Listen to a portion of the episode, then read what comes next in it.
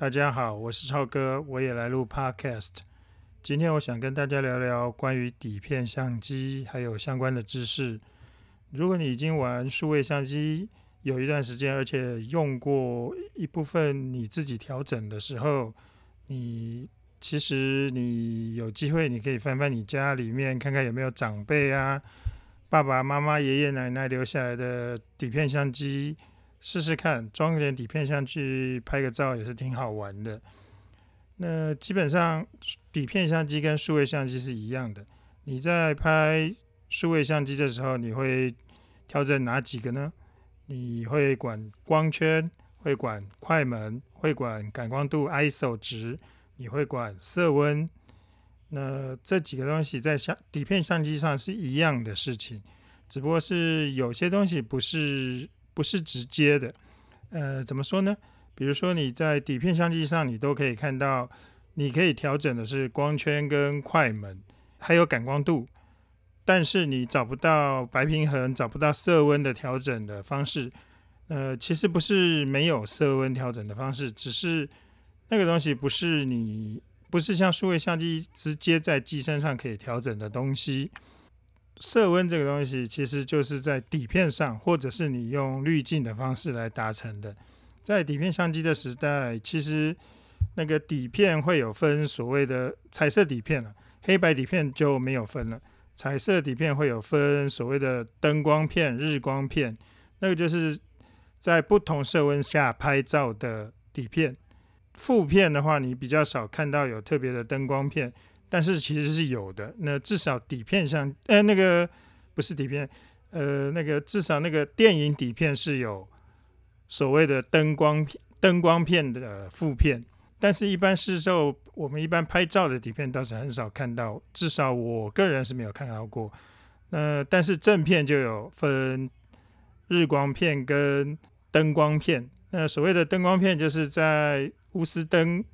的色温下拍照的照，那用的底片。那它在钨丝灯下拍就会显示正常的颜色。但是你如果在日光下面拍的话，它就会变成蓝色，非常非常的蓝，就跟你拿你现在底片哎那个数位相机上面你去调整不同的色温的时候是一样的意思。所以底片相机不是没有，只是你在买底片的时候就要注意。在古代的时候，就是比如说你底片用了日光片，可是你在钨丝灯环境下要怎么拍照呢？这个时候，你就在镜头上面套一个校色用的滤镜，这样可以把那个颜色补偿回来。那负片为什么不会特别去？尤其是我们一般拍照用的底片，负片为什么不特别在用滤镜呢？是因为其实你在你负片都要经过放相才会看到正确正呃，就是你才会有一张照片嘛。那在放照片的过程中，它其实就可以。校正回来不同的颜色，所以一般来讲，我们一般呃摄影用的底片就不呃很少会特别去做灯光片。另外一件事情就是你在玩数位相机的时候，你每一张照片你可能都用不同的，都可以调整不同的感光度来拍照，但是在底片相机的时候，一卷底片就只有一个感光度，所以你买了一度一卷四百度的底片的话。你就只能用四四百度从头拍到尾，你千万不可以在中间突然去更改你相机上面那个 ISO 值，那个是测光表用的，你会造成整整卷底片不均匀的曝光。但是你不一定需要完全遵照底片上标示的感光度来拍照，比如说你今天手上只有一百度的底片，可是那个快门速度不够，或者是种种原因，你希望它能在四百度左右的感光度下拍照，你就可以用四百度去拍照。但是呢，你在冲洗底片的时候，记得要去跟老板讲说，你这个底片是用四百度拍的，那他就会用针感两度的方式去帮你冲洗底片跟放向底片，这样子你才会得到比较正确的曝光值。玩数位相机的人，很多人很重视所谓的片幅，都想要买全画幅的相机，认为那个散景啊，各式各样的表现会比较好。那底片相机其实也有各种大大小小不同的片幅。那底片是同样一个东西。当初诶相机设计制造的时候，它也可以设计出各种不同的规格的底片。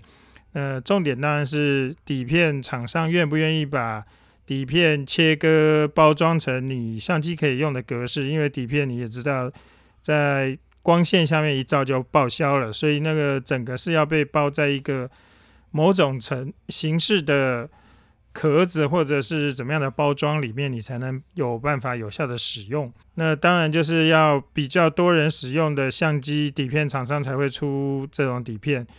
那以现在来说的话，你容易买到的底片片幅大概不出一三五，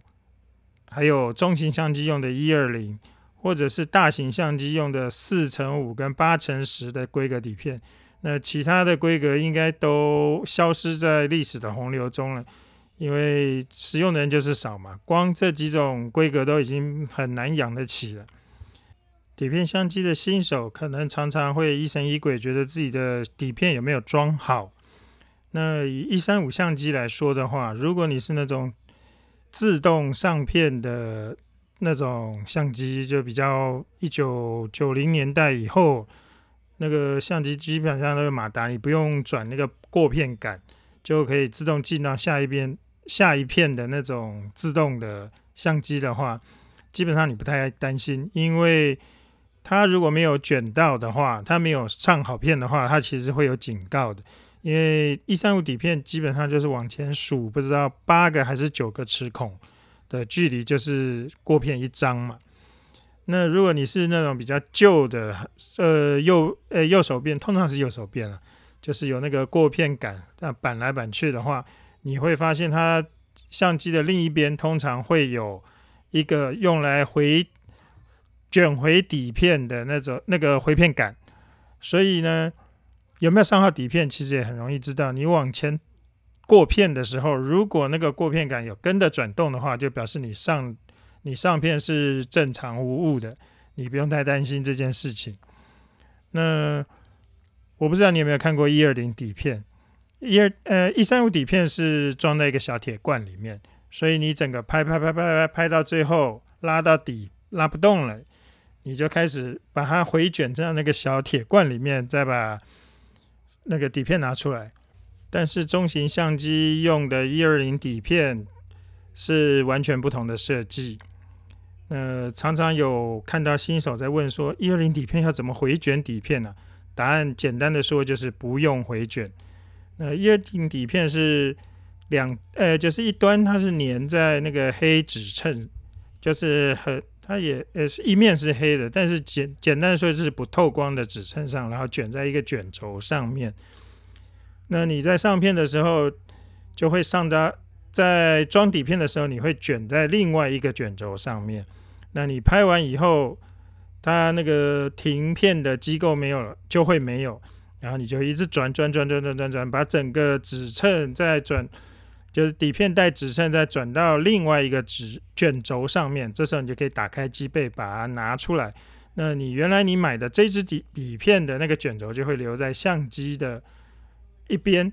那通常我们的做法就是再把这一支卷轴拿出来放到另外一个卷轴上面，然后当然这个卷轴就哎这个底片就拿出来。那一二零底片。是用纸卷卷起来的嘛？它尾端通常都会有，像富士的话就会附一个自粘的贴纸，你可以把它贴紧。